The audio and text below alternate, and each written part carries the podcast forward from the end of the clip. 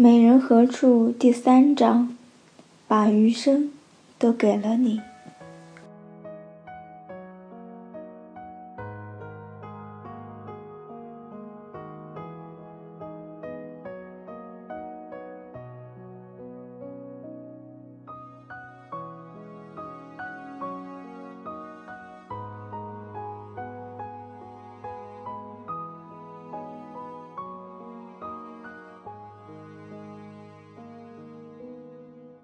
他一言不发，姿容绝色，任由三个国君为之混乱。春天的桃花能有多美，它就有多美。他是西归，西国的西，归氏的归。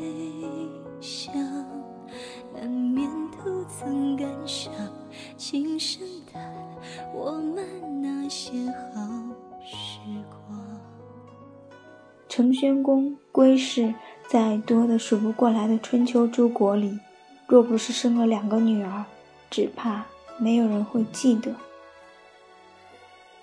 敲锣打鼓把她们嫁了，送去蔡国的是蔡归，送去西国的是西归，既是近邻，又成了连襟。西归出嫁的时候，去看望一下蔡国的姐姐，自是应当。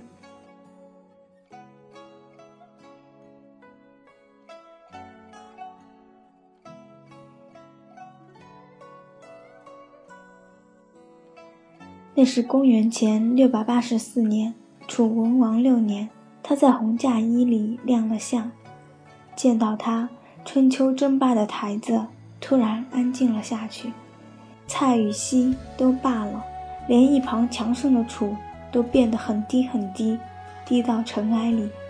然而三个国君的心是欢喜的，从尘埃里开出花来。蔡哀侯献武见到了自己的小姨西归，不知他该怎样的惊呼。《左传》里只有六个字：“指而见之，伏兵”，已是轻佻的含义。可以想象蔡哀侯多么的无礼，多么的急色鬼。他将西归骗留在蔡国，除了一时没有胆量强暴之外，动手动脚的事肯定没少做。此时姐姐蔡归奇妙的隐身了。丈夫觊觎妹妹的种种不堪，她全然没有阻止，连一分姿态也不曾做，倒像是默许配合。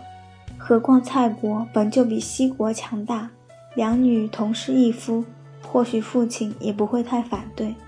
也不知面若桃花的西归，柔弱之间怎生辛苦，才保全了自己，回到西侯身边，终于放声大哭。西侯气得发抖。却怯弱的不敢和蔡国正面冲突。他想起强大的近邻楚国，想假手于人，报细妻之辱，伐我，务求救于蔡而伐之。正在图谋北上的楚文王听到这番邀请，大喜。如水淮水之滨的蔡西是楚文王梦寐以求的地方，他慷慨地答应了西侯，当年就挥兵伐蔡。俘虏蔡哀侯，献武回国，看似一件小事，无非是那个逐鹿的时代里又一起红颜惹的争端，但其实影响甚大。偏于中原之外的楚国，终于荣幸地现身于孔子的春秋之中，因为蔡是姬姓国，是周武王姬发之地，叔度的血脉，而一个蛮荒偏地的楚文王，俘虏了周国正统之地的蔡国君。即使是孔子，也不敢小视楚国了。西归终于过上了君夫人的安稳生活。国力虽然弱小，但西侯把娇美的妻子视作天上星辰，洗刷了连襟姐夫的戏妻之耻。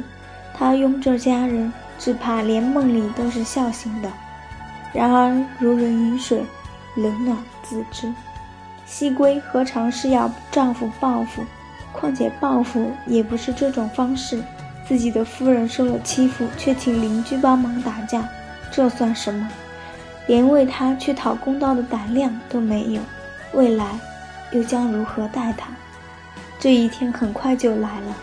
公元前六百八十年，楚文王以盟友的姿态领兵来到西国，西侯设宴招待文王，要西归作陪，这是于理不合的。但是西侯没有拒绝，忍辱叫西归出来献酒。西侯甚至没有想到，这是被俘的蔡侯为了报复而怂恿楚文王来掠妻夺地的。西归出场了，执壶献酒，不卑不亢，不言不笑，如海边沉着的黑色暗礁。楚文王却为他的美色大惊。盛气凌人的楚王，在他怯懦夫君的陪衬下，分明是个强者。可他垂涎美色的轻浮，又和蔡侯有什么分别？西归冷着脸退了下去，根本想不到随后的事情将记入史籍。楚文王喜间变色，当场将西侯拿下，一夕之间灭掉了西国，在军中就纳她为夫人。这个弱女子肯定是被惊呆了，她的一个出场，一个眼神。竟然就决定了西国和那可怜丈夫的命运。楚文王赢得何等干脆利落，伐蔡灭西，从此东可取淮夷之地，北可逼郑许洛邑，蛮夷小国变成了诸夏侧目的强大威胁。更绝妙的，却在于楚文王所采取的方法如此富有戏剧性，不仅后世叹为观止。更令当时的中原列国瞠目结舌。他得意的一笑，挥起大袖，留下一个为美人而灭西国的背影。西归从此背负着亡国的罪名。其实没有西归都是一样的。楚文王正欲控制中原南部最大的一个姬姓国，蔡侯的无礼无知，西归因美貌衍生出的祸端，西侯如莽轻率的报复，这一切。都只给了他窥视中原的机会。登基六年以来，他的用兵从来不择手段。看花满眼泪，不共楚王言。唐朝诗人王维的笔下，一个伤心女子，一位多情君王，便是西归和楚王的生活，让后人错觉，以为楚文王的一生就为西归打了这一场。声名远扬的大仗，这是不对的。楚国一直雄心勃勃，自从楚武王扬言“我有臂甲，欲以观中国之政”，只过了二十二年，楚文王就实现了父亲的豪言，迁都于郢，占据南阳盆地，开始逐鹿中原。这样一个野心勃勃的男子，见到西归时，傲岸的心胸陡然降下来。哪怕入宫之后整整三年。这个女人不发一言，他由自深爱，唤她为桃花夫人。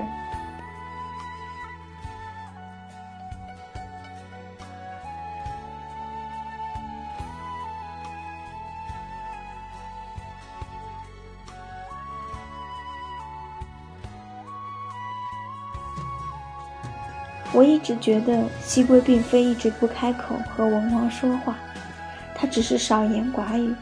大凡绝顶聪明的女子，都会用这种姿态来保护自己。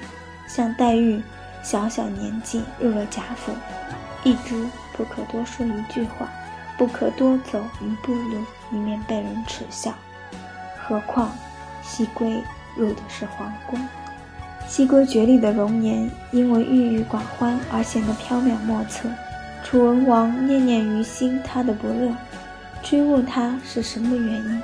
一而再，再而三，他终于说话：“吾一夫人，而是二夫，纵夫能死，其又惜焉？”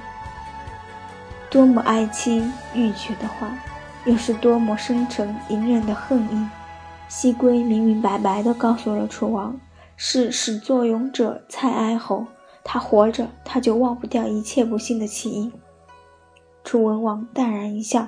这对他只是小事，于是楚国继续扣留蔡哀侯，直至他被软禁九年后去世。这段归楚与沉默中，西归有了难得的平静生活。他为文王生了两个儿子，楚子杜敖与熊辉。公元前六百七十六年，文王逝去，令人惊异的事情又出现了。楚文王卒后十二年间，这个被掠夺的红颜，以魏王人自居，悉心抚养二子，又抵制着文王弟弟子元的诱惑，仿佛半生的时间，他都在默默验证情感的真假。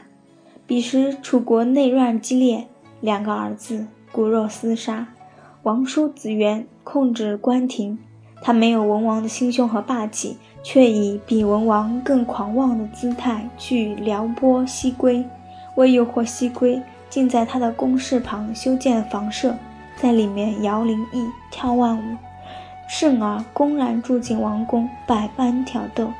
这时的西归若顺从王叔，亦不叫人意外。然而他没有，他的哭泣和抵制引发了楚国贵族对子元极大的不满。公元前六百六十四年。平定子元之乱，从此，西归的眼泪只需为儿子流淌了。他的幼子熊辉夺得了王位，成为后来大名鼎鼎的楚成王。男人的戏又一次上演，西归隐没于硝烟之后，成为楚宫里一缕先王的余音。只有他的儿子，走上强盛楚国的路。该如何评说这个女人？魅惑如桃花般的脸，她所坚持的竟然不是对西侯的忠贞，而是把这份忠贞留给了楚文王。也许在他的心底，那莫名其妙的西侯早已不知为之迅捷。至于国破的忧伤，他用久久无言的青春作为祭奠，这是西归的选择。这个选择在两千年后还成为轰动天下的讽刺。千古艰难为一死，伤心岂独西夫人？清朝诗人用一个女人的不肯殉节，狠狠地羞辱了明朝降清大臣洪承畴的不忠不烈。在劫烈贞操的讽刺中，西归穿过了漫长的岁月，坐牢最后一次妇孺皆知的亮相。而他，即便听到了这两千年的骂名。也可能了无一言。真正的情感需要耐心收获，而非掠夺。西归，或是个懂得感情的女子，她用默默无言，独自担当起了回忆的重量，世人的误解。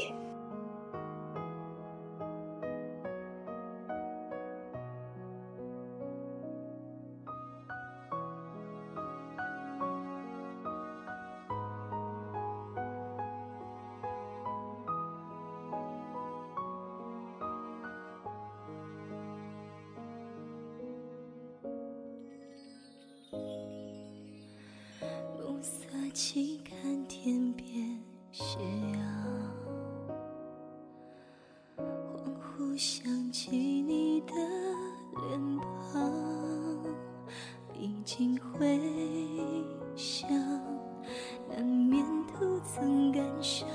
轻声叹我们那些好时光，夜未央繁星。落眼眶，是一段柔软的光，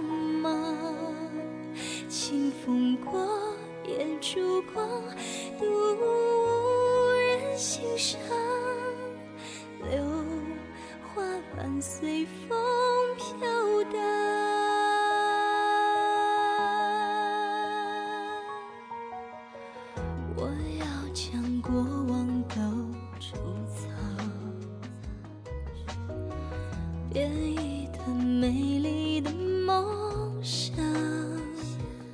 也许幻想到最后会跟上假欢唱，又何妨无人共享？你曾经是我的边疆，抵抗我所有的悲伤。西风残，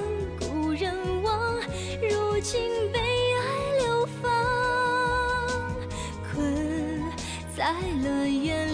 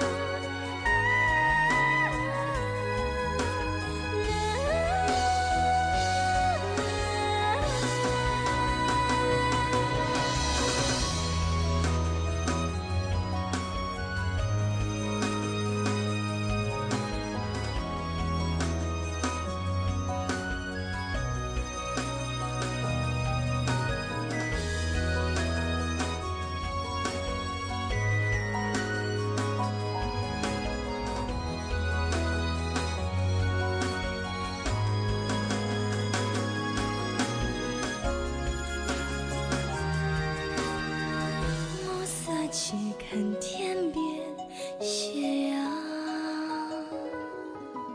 夜未央，星河独流淌，天晴。